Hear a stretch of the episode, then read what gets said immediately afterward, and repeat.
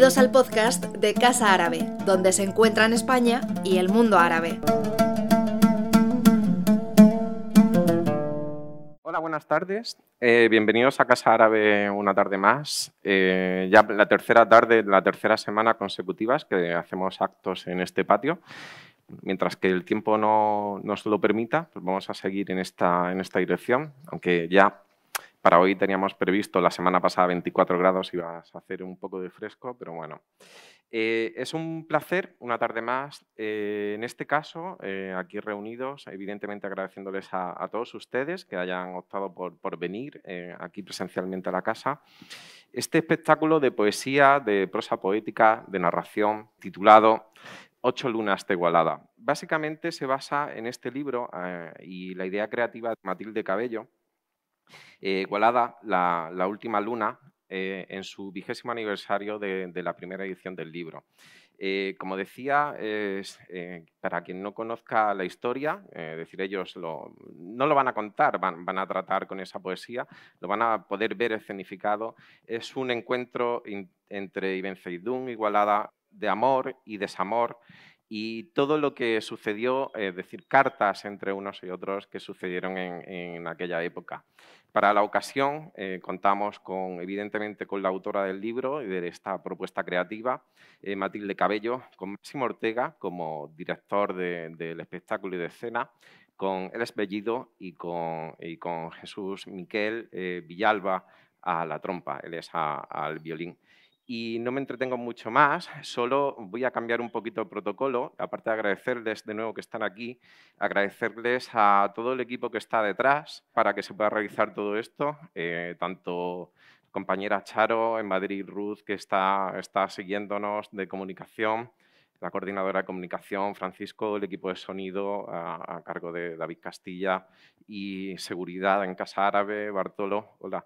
Es decir, todos y cada uno de ellos porque después de los pequeños problemillas que tenemos siempre eh, les olvida agradecer realmente que son los que hacen que esto sea posible y evidentemente a todos ustedes que, están aquí presentes. Muchísimas gracias y estoy convencido que van a, van a disfrutar de, esta, de este espectáculo.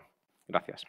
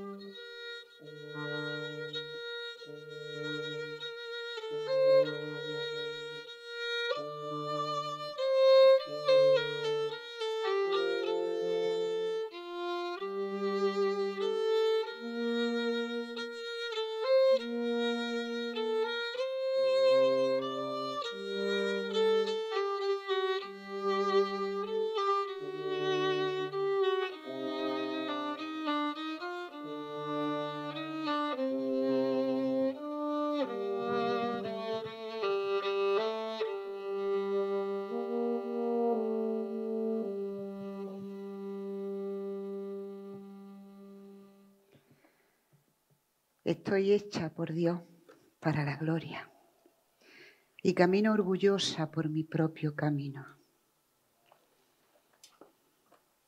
Estoy hecha por Dios para la gloria y camino orgullosa por mi propio destino. Doy poder a mi amante sobre mi mejilla. Así rezaban los versos, esculpidos en hulla amarilla sobre mi hombro. Cuando yo, Walada Ibn al-Mustafi, la Omeya, era ya conocida como la Safo de Córdoba y el poeta Ibn me inmortalizó en su verso. No, no me hacen justicia las historias que cuentan las gentes de Córdoba, no. Mi vida ha sido larga, mujer. Si lo hubiera sospechado, tal vez no habría cruzado por ella como si la muerte quisiera alcanzarme, con la aceleración de quien debe antes cumplir su deseo. Ahora, ahora sí sé que abandoné la niñez prontamente Apenas había cumplido 17 años cuando quise ser dueña de mi destino. Y de tal modo aceleré toda mi historia que cuando mi estrella me dio la espalda sentía el tiempo de mi juventud y vitalidad pasado. Han sido largos los años en que hube de estar pagando mi lucha por la libertad y mi burla a la regla, cuando posición y poder me acompañaban e hice tambalear los sillares de los imanes de Córdoba. Todos, todos vinieron luego a cobrarse, tal y como llegan los usureros cuando los tiempos dejan de sernos propicios. Pero yo tampoco entonces sucumbí a los hombres, mugía. Yo no entregué mis labios a una boca no deseada, nunca. Por más vientos desfavorables que rondaran mi celosía, y aunque las lenguas insultaran mi nombre, comparándome con esas mujeres que rondan los arrabales y los caminos de Córdoba. Yo quedaré ya en la memoria de los hombres, tal como quieran plasmarme otros hombres, como siempre ha sido. Pero ellos, ellos me han sentido su enemiga, aunque yo nunca declaré guerra alguna en su contra. Por más que mi vida haya sido una continua lucha por alcanzar lo que a ellos les fue dado desde el vientre de sus madres. Y cómo se ha de negar a una princesa esa libertad que se otorga sin distinción a nombre, a plebeyo y a zafio y letrado. No, las más hermosas dovelas velaron mis nanas y mis sueños niños. Sobre los divanes que acariciaron las lunas de mi infancia, yo no escuché más melodías que los versos del Corán el sonido de los laudes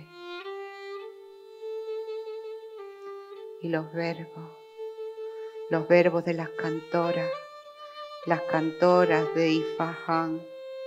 Y yo no vestí sino cequíes bordados. Crecí entre las sabias, las cantoras y las poetisas de Córdoba. Ellas me enseñaron el Alcorán y me hicieron partícipe de sus composiciones antes de interpretarlas ante la corte. A la luz de estas lámparas que va encendiendo el tiempo en el pensamiento, vi que eran mucho más los tesoros que la sangre de mi padre había dejado en mi corazón. Supe entonces que la exquisitez de mi gusto, mi amor por la belleza y mi pasión por la poesía y el arte eran semillas florecidas al calor del esplendor que rodeó mis años niña.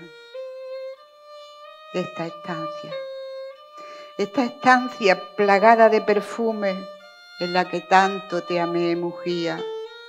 Esta estancia cobijó mi infancia.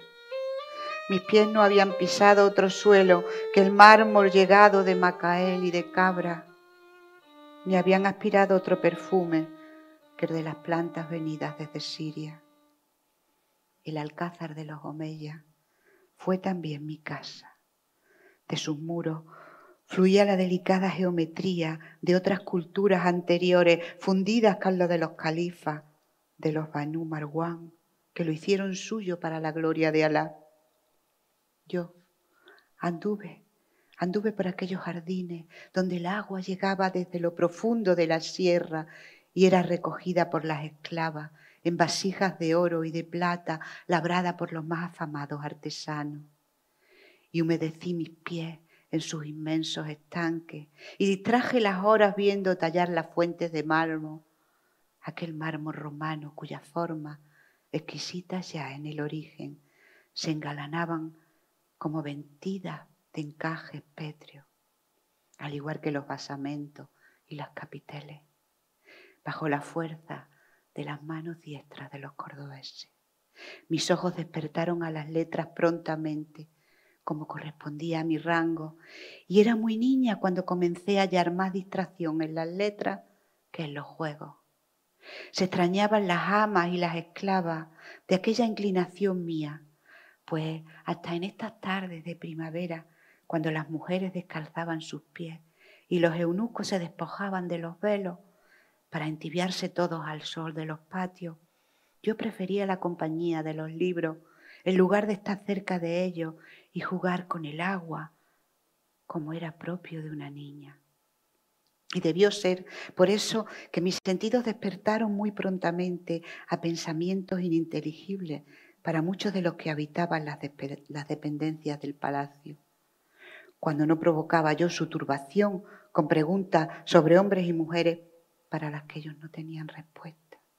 Por ese motivo, durante mucho tiempo, desprecié la torpeza de aquellos a los que los años no habían dado sabiduría para responderle a una criatura. Ahora sé que quizás no existen respuestas, pues sigo preguntándome las mismas cosas sin haber hallado la luz. Solo me queda la gloria de haber evadido todo aquello en lo que yo no encontré razón, y aunque haya quedado mi nombre unido a la frivolidad y al pecado, no hicieron de mí carne de serrallo o un objeto de placer, y si alguna esclavitud he sentido, tan solo mi corazón lo sabe.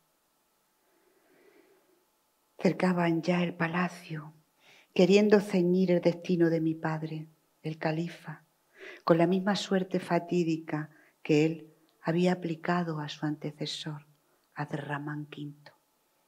Como él, mi padre buscó cobijo en el lugar más oculto de nuestra casa, en el baño, y allí donde habitaban las mujeres que percibiendo su miedo vieron próximo también el final de la vida regalada que Al-Mustafi les había ofrecido. Nunca Nunca hasta entonces había sentido yo la tenaza del miedo en la garganta. Era como un pañuelo que estuviera metido aquí, bajo los huesos, oprimiéndome el aire, invadiendo de oscuridad todo mi interior. Y gritaban las mujeres y limpiaban los niños sus lágrimas en los ropajes de las madres y de las amas, mientras la guardia fiel a mi padre dejaba su sangre sobre aquel mármol y aquel patio que hasta entonces solo había sido regalo con pétalos de flores y música de cítara. Debí partir bajo los ropajes de una bailarina con el rostro cubierto, acompañado de dos mujeres del harén. Yo no lloré su despedida. Había cumplido ya los años suficientes como para saber que él no era digno de llevar la sangre omeya la que había latido y seguía latiendo bajo mi piel. Tampoco las lágrimas asomaron a mis ojos cuando tuve noticias luego de su muerte, provocada por un veneno ofrecido por uno de sus oficiales en un lugar oculto de la frontera. Había alcanzado los 30 años y yo no quise de él más herencia que aquella que me permitiera reservar mi cuerpo de caricias no apetecidas y aunque por mi belleza y por mi formación hasta el mismo califa me hubiera apetecido como sultana, quise ser yo quien eligiera y quien eligiera las manos que habrían de posarse en mi cintura. Y quise adueñarme de mi libertad, porque era ella el único don que por mi condición de mujer me era negado. Y fue cuando vendí mis derechos reales.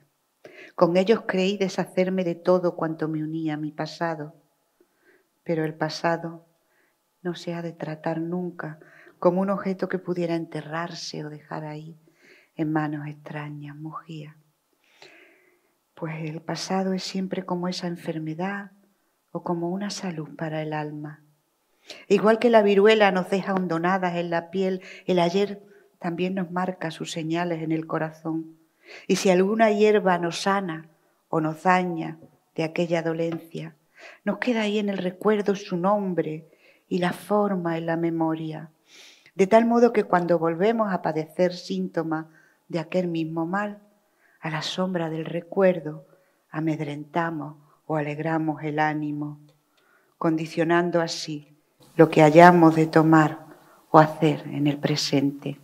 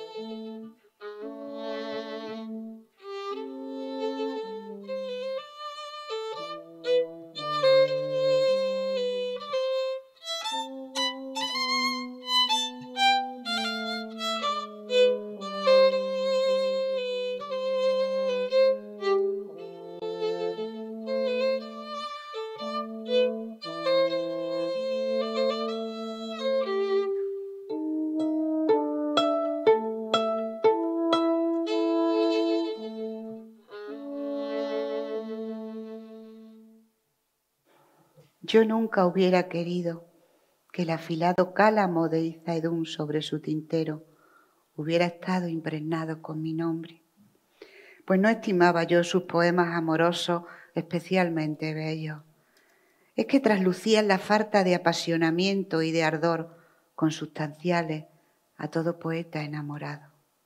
Y de repente un verso sencillo se me antojó fascinante porque quise ver mi figura entre los caracteres salidos de sus dedos y sentí un reclamo muy extraño bajo el vientre, como el anuncio de la primera sangre de mujer. Se contenta en lugar de con un encuentro amoroso, con un saludo enviado furtivamente, mientras que la mirada o el extremo del dedo teñido hace un signo amistoso. Sin embargo, yo admiraba la prosa y el verso de Izaidún, mucho antes de aquella noche en que reconocí sus ojos en la distancia. Y antes de ser presentado, sabía yo que su nombre iba a inundar las oljivas de mi almunia. Pero nada me importaba de él, más allá de sus conocimientos y de su elocuencia. En aquel tiempo en que el salón de mi palacio tenía ganada fama de albergar las mentes más lúcidas de Córdoba y las lenguas de los más notables poetas y literatos. Y lo contemplé allí, alzado sobre los divanes. Me detuve en la insinuación de su pecho, como dos zunas de un respirar tranquilo que morían suavemente en el bosquecillo naciente de la garganta y observé los brazos bajo la candora, el azabache brillante del vello asomando tímidamente bajo el lino, como rayos de noche crecidos en tierra mojada. Y lo deseé por primera vez. Y sin un temblor en su voz, hecha a levantarse por encima de las multitudes, me pareció todo él tan hermoso como sus ojos tatuados ya en mis pupilas. Su voz sonó a mis oídos como una cítara entristecida y las lágrimas asomaron a mis ojos cuando repitió las palabras del poeta Ixuhai. No hay entre las ruinas ningún amigo que pueda informarme. ¿Hay alguien que podría preguntar? ¿A quién podría preguntarle para saber qué ha sido de Córdoba? Por una ciudad como Córdoba son poco abundantes las lágrimas que vierten los ojos en chorro incontenible. Cuando yo la conocí, todos sus habitantes estaban unidos en la concordia y la vida era bella.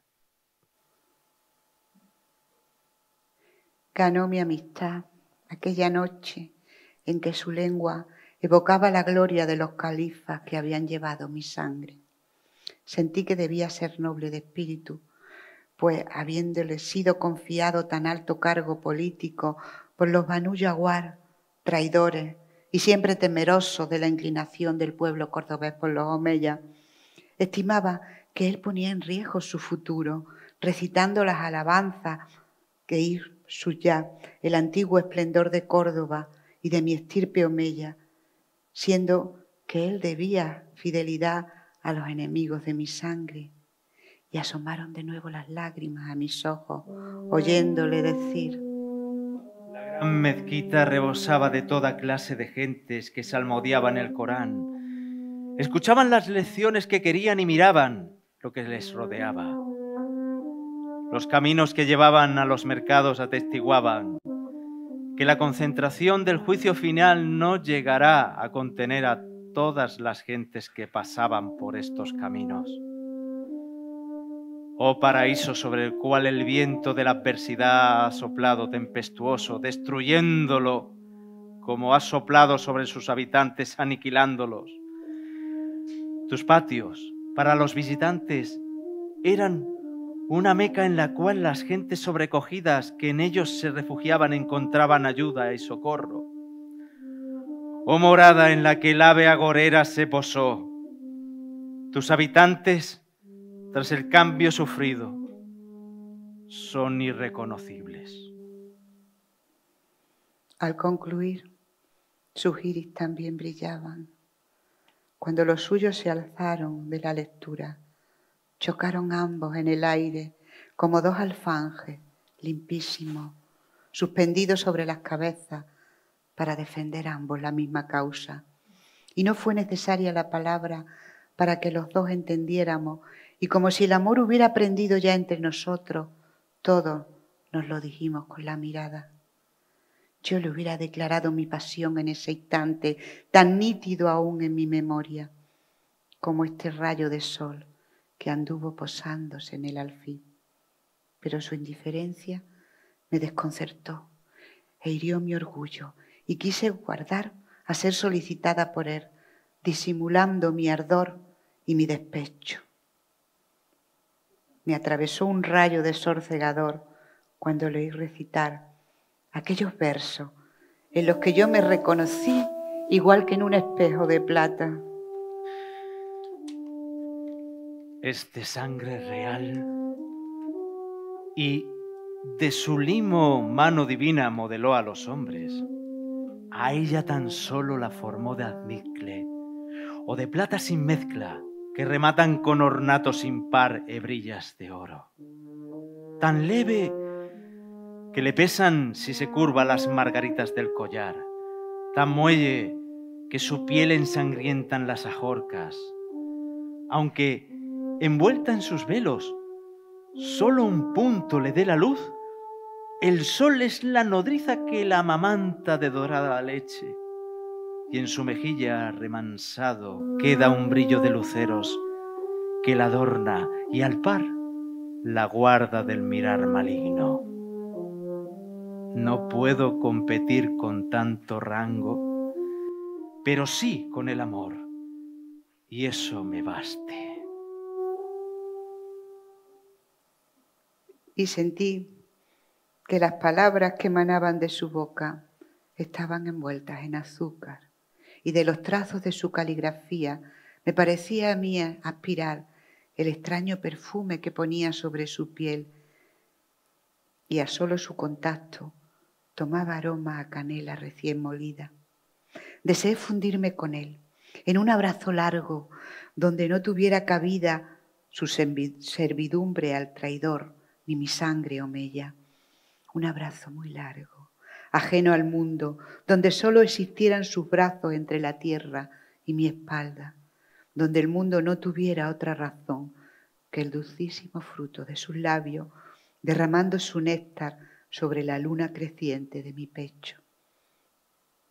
Y yo seguía sintiendo sus pupilas negras, fijas en mí, como esculpidas en el lienzo interior de mis ojos cerrados. Y pasaron así varios días que fueron de infructuosa espera hasta que llegó portando aquellos versos de Isuhai que me hicieron derramar lágrimas de dolor por Córdoba. Y probé entonces a llamar su atención, deslizando en su mano mi primer poema, escrito para él, y acordé así nuestra primera cita. Espera, a la hora en que las sombras de la noche sean oscuras, espera mi visita, pues para mí la noche es el mejor medio de guardar el secreto. Me has hecho sentir una cosa tal que si la hubiera sentido el sol, no aparecería más. Si lo hubiera sentido la luna, esta no se elevaría. Si la estrella no viajaría ninguna noche. Y fui a su encuentro, presintiendo ya que mi cuerpo se elevaba como en una danza etérea, igual que un nenúfar sobre un estanque de azabache de su pecho. Cuando el día volvió a plegar su alcanfor y la noche tendió la trama de sus velos, Gualada vino, avanzando con un talle flexible como un ramo, unas caderas redondas como las dunas bajo los efectos del viento. Bajaba sus ojos, parecidos al narciso, sobre la rosa del pudor. Nos dirigimos hacia la sombra tempestuosa de un bosquecillo floreciente, donde los cauces se enderezaban y los cursos de los arroyos se desbordaban de agua. Las perlas del rocío estaban esparcidas. El vino puro y generoso de la felicidad estaba contenido en nosotros. Pero cuando atizamos el fuego del amor y el objeto de nuestra agitación fue a madurez, cada uno de nosotros manifestó su amor y expuso los secretos de su alma. Nos pasamos la noche en beber el néctar de los labios. cuando los dedos rozaron mi cintura, captaron sus sentidos el relámpago tibio que se extendió bajo la piel, y percatándose él igualmente del temor ante aquellas sensaciones nuevas, puso sonrisas y juegos entre ambos, retrasando el encuentro largamente, y de tal modo que cuando desnudó mi pecho bajo la luna, había avivado ya las gotas del rocío en lo más íntimo de mi vientre. Observó la blancura de mi piel, me besó delicadamente, se desprendió luego de su cámic. En ese instante juro que creí tener ante mí a uno de los dioses esculpidos por los romanos que descubrí siendo niña en el Alcázar. Y la contemplación de su cuerpo desnudo se asemejó a la claridad que invade la tierra cuando el viento aleja las nubes plomiza de forma repentina. Arrullada por el canto leve de los arroyos, ese que escolta el palacio califal, descubrí la suavidad de su piel de arcilla humedecida. Unimos nuestros cuerpos y fueron mis caderas nenúfares de plata agitados sobre la corriente de su río de azabache y a la vez su perfume tantas veces como hojas pudieran tener los jardines de la ruzafa. Asomando ya la luz al cielo, separamos nuestros cuerpos y cada fragmento del suyo se quedó dibujado en mi memoria como un verso sagrado del Corán. Y escribí aquellos versos que nos harían ya inmortales. Tengo celos por ti, de los ojos de nuestro vigilante. Tengo celos de ti, de tu tiempo y lugar. Si te escondiesen mis ojos, hasta el mismo día de la resurrección. Eso no sería bastante, pues mis celos nunca cesarían. No he de buscar a quien de ti me abstraiga, nunca he de amar a quien de ti me aleje. Y si la misma luna me mostrase tierna aflicción desde sus altos hortos, no en mengua tuya me seduciría. Sé fiel, y si la unión no es hacedora, contento me verás con el recuerdo y converten en sueños resignado. Por feliz me daré si me responden tus blanquísimas manos adorables que sin cesar en préstamo me diste. Y recorrimos en secreto las alóndigas, el zoco, las callejuelas de la Medina, los arrabales y cada una de las siete puertas de Córdoba, donde los curtidores, halconeros, carpinteros y perfumistas eran sorprendidos por nuestra risa, contagiándose de la alegría que inflamaba nuestros corazones en esos días primero, esos días cuando el enamoramiento solo sabe de gozo y de complacencia. Y qué caprichoso es el corazón. El mío aún se estremece recordando su nostalgia y sus palabras. Entre tú y yo, si tú quisieras, habría algo que no se perdería, un secreto que, cuando los secretos de los otros fueran divulgados, quedaría por siempre oculto. Séate suficiente saber que si tú cargaras mi corazón con lo que el corazón de los otros hombres no puede soportar, el mío podría. Sea altiva, soportaré. Contemporiza, tendré paciencia. Sé orgullosa, me haré humilde. Huye y me adelantaré, habla y te escucharé, ordena, obedeceré. Era el tiempo en que se recoge la simiente de la dormidera, cuando las abejas preparan la miel y el jazmín inunda los patios y los aromas de la noche. Era el tiempo de ensueño y de sopor. Y nos amamos. Para no desvelar nuestro secreto, desestimé los brocados, la seda y las alhajas. Consentí recuperar el velo para mi rostro, calzar babuchas de badana y vestir ropajes impropios de mi condición.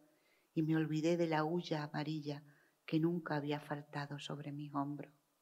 Y así permanecí largo tiempo al lado de Izaidú visitando muchos lugares y gentes desconocidas hasta entonces para mí, y hablé con los ascetas y jurisconsultos y con las copistas, de las que todavía quedaban gran número en Córdoba, como el rescordo de otro tiempo en que eran publicados sesenta mil libros al año. Y conocí la mano diestra de aquellas mujeres que en número superior a 150 podían copiar el Corán solo en quince días. Y él, él era sumiso a mis deseos, con tal alegría que solo cuando mis besos ocultaban su boca, mis ojos, dejaba yo de ver esa sonrisa, la perfección de su diente, brillante, nibio, como la perla de Aljatima, asomando sobre una corona de rosa roja. A veces, a veces le aguardaba yo impaciente desde la primera llamada del almuédano para saludarnos con un primer poema. Con ese nos agasajábamos mutuamente cada día. Y yo abandoné las lecturas y las enseñanzas, y fueron muchísimas las noches dedicadas a la espera y a engarzar y desengarzar las palabras que por aquellos días solo llevaban su nombre y solo estaban en su recuerdo.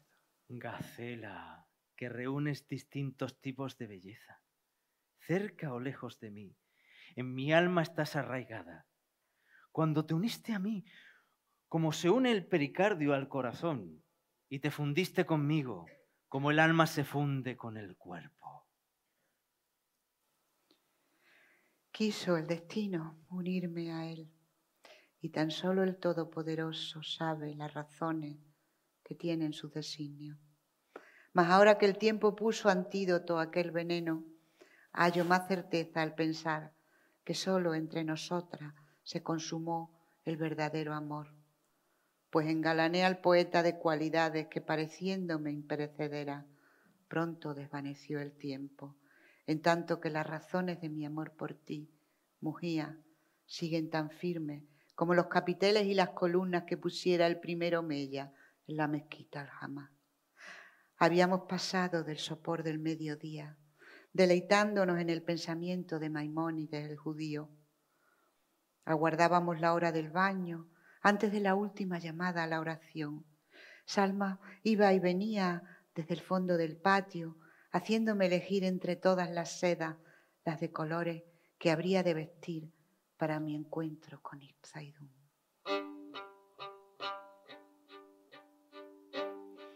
Y aquella tarde, cuando se abrió la puerta de mi casa, irrumpió en ella la desgracia, igual que irrumpe la oscuridad en los ojos cegados por el sol. Vino de la mano de mi propia esclava, tan negra como la noche que se fue cerniendo sobre mí. Al entrar, al entrar iba ella ordenando su ropa, atusando su pelo, con esa torpeza de quien sabe que lo ha hecho mal, de quien no sabe disimular la falta recién cometida. Y cruzó así nuestro patio, bañada en ese olor a canela que yo también conocía. Al hallarnos, mugía, bajó los ojos y todos se lo dijeron a mi celo, pues ya habían sido vigilantes de las miradas entre Iza y Don y ella. Y aquel hecho ya había sido motivo un día de reproche y de palabras dulces por parte del poeta. Atardecía. Un sol tímido desprendía destellos desde los atauriques cobrizos, pero nada pudieron sus brillos ante la lluvia de tizones que inundó mis pupilas, encendidos primero y negros de dolor luego. Yo no quise saber si era cierto. Mi natural valentía se arrojó, se disolvió, pero solo fue un instante, como la nieve sobre el fuego. Y yo me quedé muda mientras tú, mugía, observabas cada movimiento mío, aguardando mis lágrimas o aguardando mi ira. Entonces, entonces fue cuando me hiciste comprender que no es posible ignorar una ofensa, que la compasión y el olvido no harían si aún no aumentar mi humillación. Y tú me mirabas muy atenta, atenta a mis labios, cuando apenas pude balbucear. Ay, mugía, yo nunca debí creer en las palabras de los poetas, teniendo yo misma esa condición. Qué diestra, qué diestra ha sido su lengua también para la mentira. ¿Cómo, cómo puedo abandonar tu pacto? ¿Cómo puedo faltar a tu promesa? Pues mis deseos estuvieron satisfechos contigo y nunca te sobrepasaron. Ojalá tengas para mí tanto amor como yo para ti. ¿Qué tal la verdad? Pues me confesó su traición con palabras tan dulces como el sabor de su saliva. De tu amor, en las aguas no gustoso de abrevarme cesé, porque al saciarme la sed con más afán me atormentaba. El cielo de hermosura donde brillas no se celó de mí porque enojado lo huyera o el olvido me moviese. No en mi albedrío te dejé de pronto. Una dostil a mi pesar me fuerza. Sé fiel al pacto mientras yo lo sea, que a un noble ser correspondencia obliga. Sucedió. Sucedió sin que los astros avisaran, ennegreciendo el cielo o iluminando la noche, sin el menor signo del Todopoderoso. Y no, sucedió. No hubo pájaros oscuros sobre la aljama augurando mi desgracia, ni se inquietaron las gacelas en los jardines, ni los animales exóticos traídos de tierras lejanas. No, no rugieron los estanques, ni el viento movió las sedas tras la celosía, y los amantes de jardín alto, que nunca volverían ya a unir sus bocas, se despidieron aquella noche como si nada hubiera de suceder. Pero los alfanjes estaban ya afilados, encendidas las teas y avivado el rencor. No, no le importó a mientras retozaba en la ponzoña igual que un puerco en celo. Las veces que había halagado mis cabellos, mi cuello, las curvas de mis pechos, mi vientre, no le importó.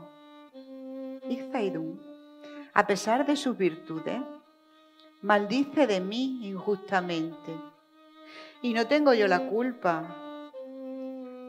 Me mira de reojo cuando me acerco a él, como si fuese yo a castrar a su alí.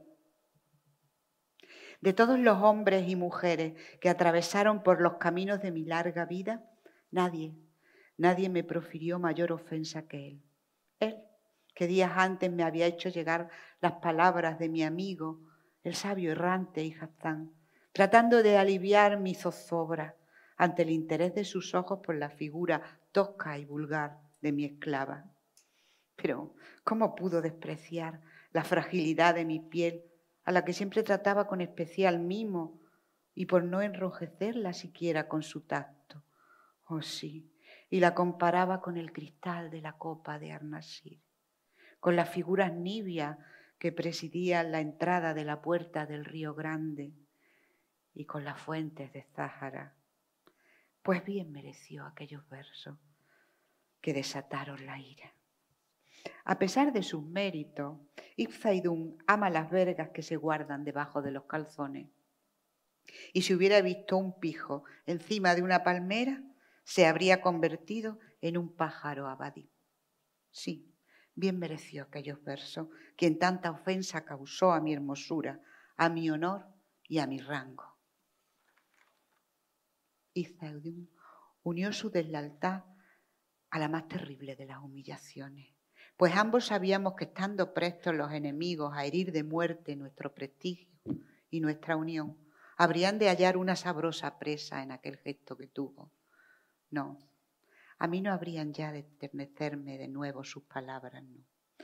Yo no reconocí entonces su dolor, pues con el mismo ahínco con que le busqué y busqué su olor y su presencia en otro tiempo, Buscaba entonces alejarme de todo cuanto me lo pudiera llevar su nombre y evocarme sus mentiras. Y volví otra vez a vestir la huya a la que había renunciado por lealtad a él. Y sobre el blanco del luto que no me ha abandonado hasta tu vuelta, mugía, volví a lucir los poemas bordados sobre los hombros. Doy poder a mi amante sobre mi mejilla y mis besos ofrezco a quien los desee. Mis manos permanecieron mudas para la respuesta y en la mudez me habría quedado, ya por siempre, de no haber provocado él de nuevo mi ira y su desgracia con su sátira. Herido por las visitas de mi viejo enamorado y tatú, leyó por todas las veladas de Córdoba aquella sátira que fueron las que provocaron su destierro. Oh, tú, que tienes lesionada la razón, que te has despeñado con tu arrogancia, cuyas caídas son evidentes e indecentes tus errores, que tropiezas en la cauda de su inadvertencia y no ves el sol, que acudes como las moscas al panal y te precipitas como las mariposas a la llama. La vanidad te engaña. Conocerse a sí mismo es lo certero. Has enviado un mensaje pidiendo el favor de la que amo, la unión con ella, que nunca han conseguido tus iguales, procurando su afecto que sin cesar buscan tus pares. Y envías a tu amiga como tercera, usas a tu enamorada como alcahueta, te engañas al pensar que puede dejarme por ti y hacer que me sucedas pues no eres el primero cuya ambición lo llama a algo que no conseguirá. Sin duda, tu esclava te aborrece, pues no ha ahorrado esfuerzos para convencerla. Y se aburre de ti, pues no tiene celos. Ha sido concienzuda en su embajada, no se ha quedado corta en su misión y dice que virtud es una palabra que tú llenas de significado. Probó Zaidún entonces el agrio sopor de los celos y la rabia, y estimo que se le oscureció la lucidez, o que no era firme su amor, y quiso vengarse de esta forma. Oh, Qué noble es Gualada. Un buen tesoro para quien busca ahorrar pensando en el futuro. Ojalá distinguiese entre un albeitar y un perfumista. Me han dicho que Abu Amir la visita y he contestado, a veces la mariposa busca el fuego. Me censuráis que él me suceda en los afectos de aquella a la que amo. No hay en eso ignominia. Era un manjar apetitoso cuya parte mejor me tocó a mí y lo demás se lo dejé a esa rata. Bien saben lo que les conocieron, que fueron esas, esas palabras y otras muchas, escritas con idéntica maldad, las que le habían abierto la puerta de la prisión. Su entendimiento fue tan débil como su mentira y debió derrumbarse, igual que se derrumba la resistencia de las prostitutas ante el sonido del metal. Pues nada, nada le importó, mugía. No le importó que las gentes de Córdoba se fueran, que fue más apetecible el tacto y el ánfora de las caderas que las caricias de esta princesa blanca y delicada como un encaje de boda. Y palpitaron mis venas dentro de mi cuello y me palpitó el alma toda, como si mil, jinetes mil corceles sin jinetes se hubieran soltado dentro de mí. Y la ira del desamor movió mi cálamo. Y te han llamado el hexágono. Ese es un apodo que aunque te abandone la vida, nunca ha de abandonarte maricón, sodomita, follador, tercerón, cabrón, ladrón.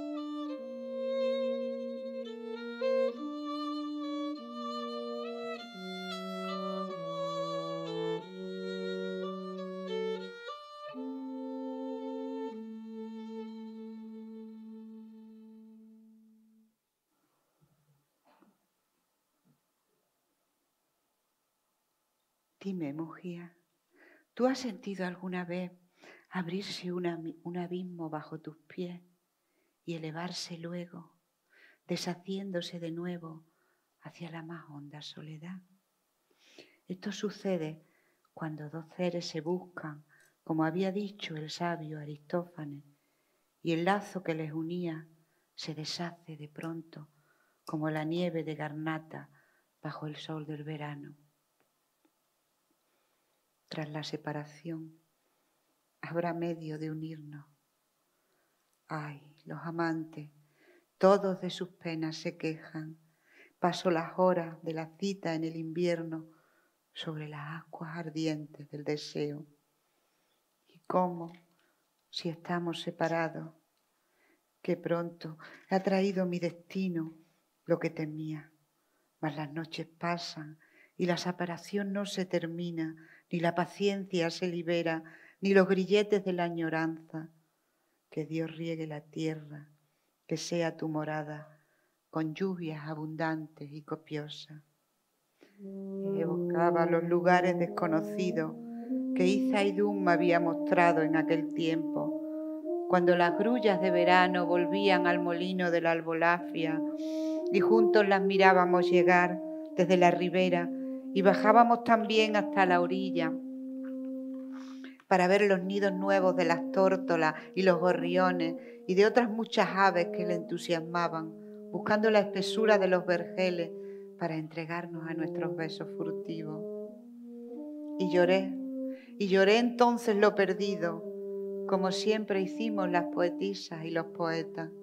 Lloré su adiós, el tiempo que se empeñaba mi corazón en el olvido de Izaidún y me reconcijaba en su desgracia, dejándome mirar, mimar por Ibn Abdul, cuya condición de enamorado perdonó todas las ofensas, poniéndose a mi lado cuando Córdoba censuraba mi desprecio a su poeta predilecto. Izaidún arrastraba por las calles de Córdoba y las ruinas de Azájara lo que la gente entendieron como su arrepentimiento, apiadándose de él y censurándome a mí por mi incapacidad de perdón. Ay, qué cerca estuvimos y hoy qué lejos. Al tiempo delicioso de las citas, la desunión durísima sucede. Cuando vino aquel alba a separarnos, también vino la muerte, y por llorarme, diligente se alzó la plañidera.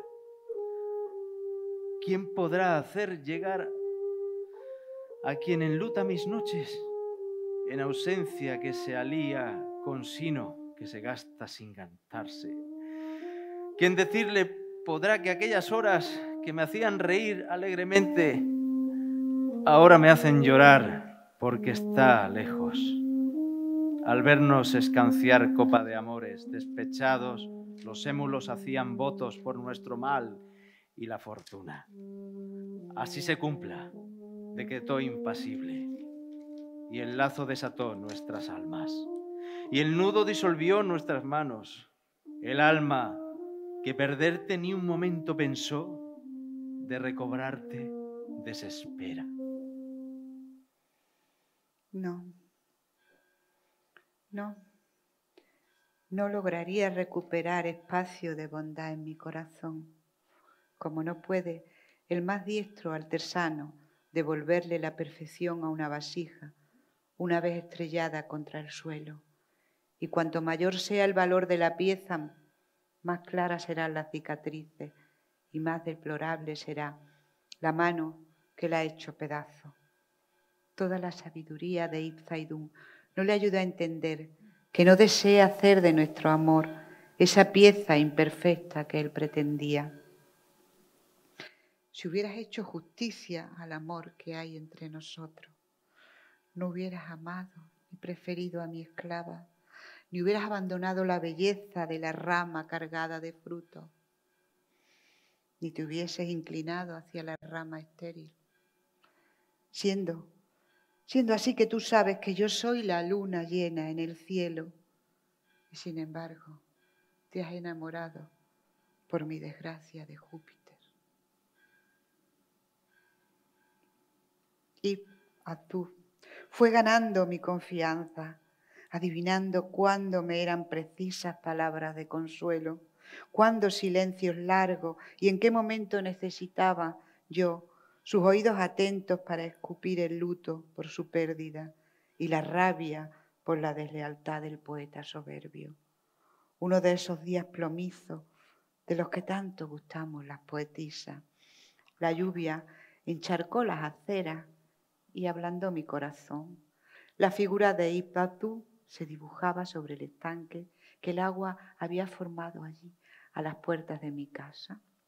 Y fue entonces cuando tuve las primeras palabras de agrado hacia él.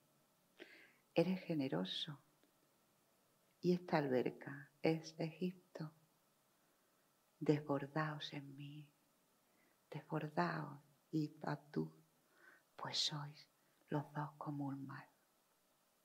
Y las lenguas de Córdoba se bañaron en el escándalo, engordando entonces con mi desdén a Izaidún y las visitas de Ihabtuz a mi casa. Izaudún erraba mientras tanto por las laderas del monte de la novia y entre los sillares vencidos de la antigua ciudad componía poemas que conmovían el corazón de la gente, culpando a los enemigos de nuestro amor, de aquella separación que solo, solo su torpeza había provocado. Oh, fragante jardín donde mis ojos cortaron la que el céfiro descubre rosa bermeja y la mosqueta blanca. Oh vida en cuya flor gocé amorosos deseos y placeres infinitos. Oh delicia sin par que en su deleite me envolvía con manos de brocado, cuya cauda arrastré con arrogancia.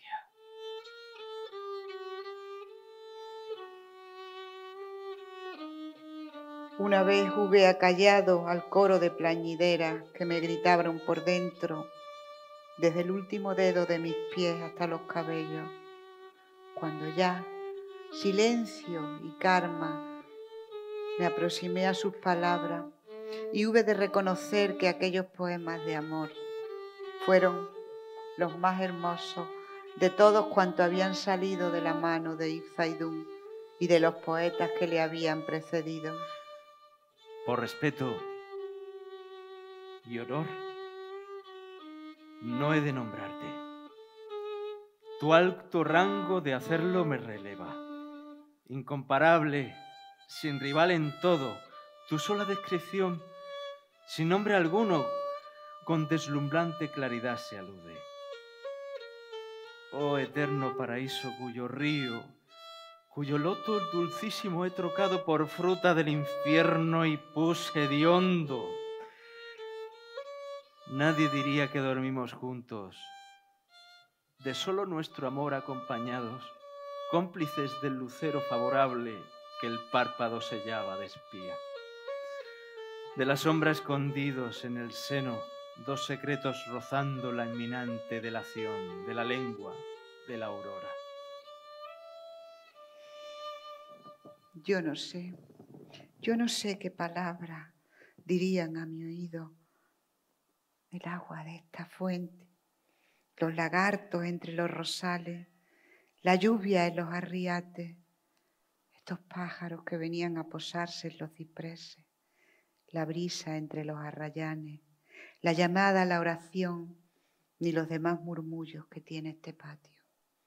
Nada, nada recuerdo salvo las lágrimas de Salma y Alí y la mano amiga de Ipazú sobre la mía sus temores ante la transformación de este cuerpo que se encorvaba, como si las horas, al pasar por él, ejercieran el efecto de los años. Curé aquel daño sumida en un abandono que solo desechaba cuando, empujada por mi orgullo, debía aparecer ante mis enemigos con la entereza obligada a mis principios y a mi sangre omeya. Obligaba Salma entonces a embellecerme con más ahínco que en aquellos días en que me engalanaba para los abrazos secretos con Isaidún. Y volvía después al duelo por mi destino, pasando largo tiempo con la mirada perdida en un punto fijo que descubrían mis ojos de repente tras un largo rato en silencio. Y luego, cuando ya mi corazón retornó de nuevo a su sitio, se acomodó a las horas plácidas ya olvidadas, a distraerme de unir días y noches sobre las letras y el papel, a la inquietud y el embeleso que habitaron mis sentidos durante el tiempo del amor, en el que no tuve lugar para el recogimiento. Ya había perdido la costumbre de ensimismarme en la creación, sin percibir el paso del tiempo, cuando éste no parece nos parece minuto y el olor de la cocina o las campanas cristianas avisan del largo tiempo que hemos estado escribiendo. Había olvidado el placer de cambiar sin prisa y caminar por el bosquecillo de un poema. Esos que son capaces de atraparnos en el leve sendero de un verso y dejarnos ahí perdida, andando y desandando la misma línea, sin hallar la salida, sin percatarme del saludo de la luna o la despedida del sol. Y tomé conciencia, tomé conciencia de la brevedad de la vida y de la longevidad de la sabiduría de los hombres que habían derramado en los libros, y supe que la infinita bondad del profeta podría alargar mi vida tanto pero nunca como para aproximarme al conocimiento de todos los sabios, los poetas y los filósofos, con cuyos pensamientos quería seguir enriqueciendo mi espíritu, aliviándome. Había comprobado cómo nos distrae el amor, cómo nos aleja de las aficiones, de los amigos, de los placeres antiguos, hasta hacernos olvidarnos gustosamente de todos ellos. De modo que la diversión se torna apatía o nerviosismo, lejos del amado. Lo, importante se vuelve nimio y las personas que nos frecuentan han de resignarse a nuestras frecuentes ausencias. Aquello produjo una honda pena en mí. Pensé que ni todas las libras de aloe y ámbar quemadas en la gran mezquita los viernes hubieran podido limpiarme de la impureza de tanto abandono. Elegí la soledad, serena y libremente, estimándola más conveniente que la compañía, por si hubiera de pagar de nuevo con ella, con esclavitud, zozobra, ausencia y llanto. Y la soledad me fue agradeciendo la elección, colmando mi espíritu con nueva riqueza, agasajándome con un río desbordado de conocimiento estreno. Y fui de un libro a otro, enlazándolos como se alían las cuentas del Mibá, a través del pensamiento de los sabios, y sentí engrandecer mi alma. Cada uno de ellos colocó en mi frente valiosas piezas que una vez encajadas no eran igualables a los mosaicos romanos, los ornamentos dorados de Záhara, ni las cerámicas de los alfareros de Safio Fe. Nadie ni nada distraía mi atención y hasta mi cuerpo parecía dar más preferencia a la placidez de mi alma que a su bienestar. Y aunque no llegué nunca a caer en ese hedor y ese desaliño de la cristiana sucia, sí se acomodó a la desnudez de adorno y al largo ayuno y tan solo reclamaba mi atención para exigir el baño diario sin reparar en otra necesidad, ni extrañar la seda, los aceites, los perfumes a los que tan acostumbrado estuvo mi cuerpo desde la juventud. Lo había cubierto con el blanco del luto para que comulgara con la pesadumbre que dejaste en mi alma, mugía, sin desprenderme de este color, ni en las noches de las veladas, que fueron todavía algunos años más tras tu partida. Y no se cerraron las puertas ni uno solo de los viernes, ni siquiera por el dolor de tu marcha, Mujía, o por la humillación del poeta Izaidún, permití yo que se dibujara bajo mis ojos la sombra que hubieran querido contemplar mis detractores. En este mes de Safá, el último en que veré los olivos florecer, recuerdo tu llegada, Mujía, y reconozco que Izaidún vestía para mis pupilas las galas engañosas del amor en aquellos primeros tiempos al menos, antes de que las flores de nuestro Edén se tornaran mustias, cuando los encuentros eran tan dulces como esta mezcla de almendra y de miel. Tan extraños comportamientos tiene el amor, Mujía. Son comportamientos propios de enamorados. Y aunque la gente crea que esto solo sucede en los años de la juventud, es bien sabido que le sucede igualmente a quienes ya atusan cabellos encanecidos. Y es en la edad madura cuando más gusta al amor de enredar en el destino de quienes lo padecemos. Porque habiéndolo dado por perdido, se alegran más en el reencuentro, entregándose a él con mayor osadía y con más descaro, asemejándose al enfermo que sabiéndose próximo a la muerte, procura los mejores manjares de su gusto para apurarlo sin medida y sin temor al daño. No, yo no he de caer en la miseria del arrepentimiento. Y así me lo enseñaron los textos de los sabios. Y porque aprendí también que cada dolor viene de la mano de la fortaleza, agradezco las ofrendas del olvido, la traición con que me agasajó Izaidún y la incompresión de los necios. Y dudo, Mugía, dudo, porque las mismas enseñanzas que vierten luces ensombrecen también a un tiempo, y por lo que hubiera de suceder, yo quiero ya sentirme en paz. Apenas me queda nada de esta tersura, de esta piel de nata que fue tan deseada. Y desde hace años se niegan ya mis pies a cruzar el umbral de esta casa no, no responderán ya a mi llamada para volver juntas al zoco o negociar de nuevo el precio de los brocados y de la seda en los mercados del patio de la mezquita Aljama. Y yo quiero estar en paz, pues si viví zafándome de los infieles incrédulos del Corán, ahora no hallo certeza en las palabras del profeta, ni siquiera en la de los hombres, ni sé lo que acontecerá cuando mi alma se desprenda de la carne, o si se quedarán unidas, o si se quedarán descomponiéndose a la par o visitarán ambas el paraíso o el infierno, o si cruzaré por misterios que aún no han contado los imanes ni los escribas. Dudo. Ahora que mis cabellos son como ríos de leche y miel, me siento cansada, mujer.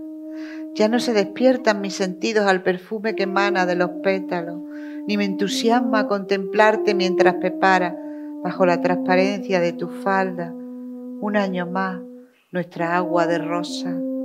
Han nacido las adormideras y las amapolas del jardín. La leña y la albahaca vuelven a crecer junto a la acequia y no hay ánimo en mí para acercarme a aspirar sus esencias y alegrar mis ojos con sus colores. Huele a primavera. Pronto será rabida, igual. Nacerán las tórtolas y las cigüeñas e irán los enamorados hasta la albolafia y se besarán entre los campos de manzanilla en flor. La vida seguirá caminando por la Medina cuando yo me haya ido.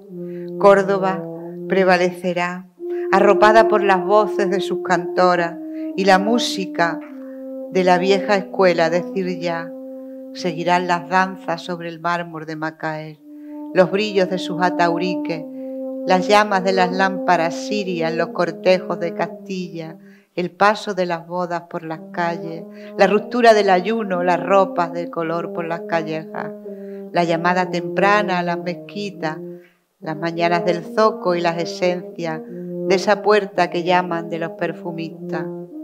Y jugarán los niños en su plaza y otros cuerpos se amarán junto a la fuente, los contadores de cuentos y mercaderes Volverán cada mañana al patio de la mezquita Aljama y despertarán los jazmines cuando se duerma el jardín.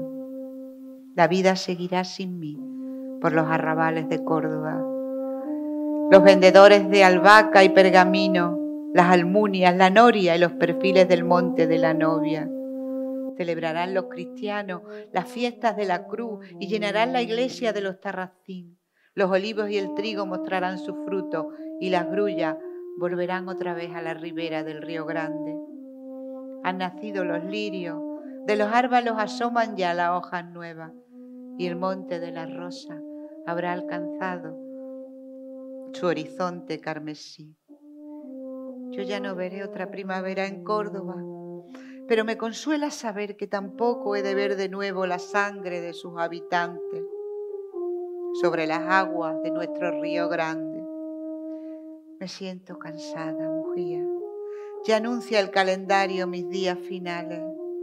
Siento que la cordura me abandona, pues escucho como ruidos de alfanjes y gritos de mujeres. Ayúdame, ayúdame a alcanzar los últimos aposentos de esta casa, donde ningún ruido me turbe. No quiero que mi último sueño sea de sangre. Llévate con nosotros el ramo de lirio, las flores que son como este amor que te proceso hasta el final, tranquilo, esperanzado, libre ya de las rejas de la carne. Anoche, anoche soñé con el cielo de Marrakech, que ya no ha de ver mis ojos, la más hermosa de las lunas, que recuerdan estas pupilas, asomaba tras la cutubía. Yo sé por qué eligió aquella ciudad, pues solo sobre su cielo aparece engalanada como una novia y quiso así despedirse de Gualada, luciendo sus más ricos adornos. Si algún día vas a Marrakech y descartas tus plantas en cualquiera de sus mezquitas, recuérdame frente al mirrá y pídele a los músicos y a los encantadores de serpientes de Yamas Alfená que festejen a la luna en mi nombre. Agradece de este modo su despedida y hazle saber que mi cuerpo reposa para siempre en el arrabar de Shacunda, al otro lado del Guadalquivir. Y cuéntale, cuéntale cómo es Córdoba desde mi última morada, y dile que desde allí esperaré cada noche para verla dibujarse sobre el alminar de la gran mezquita. Desde Alzahara, con ansia te recuerdo. Qué claro el horizonte. Qué serena nos ofrece la tierra su semblante. La brisa con el alba se desmaya. Parece que se apiada de mis cuitas y llena de ternura languidece. Los arriates floridos nos sonríen con sus aguas de plata, que parecen collares desprendidos de las gargantas.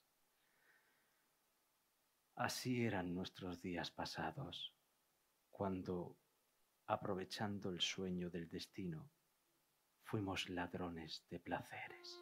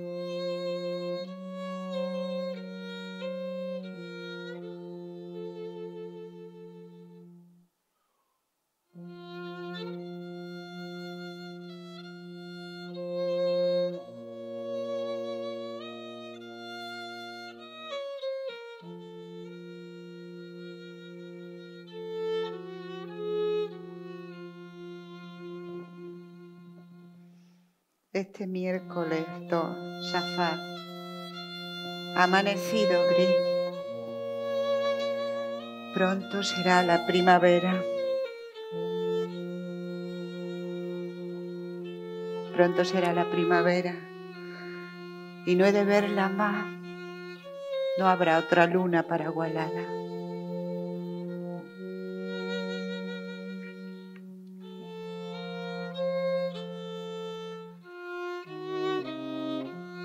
Walada bin al-Mustafi murió el miércoles 26 de marzo de 1091, día del ataque al Morávide a Córdoba.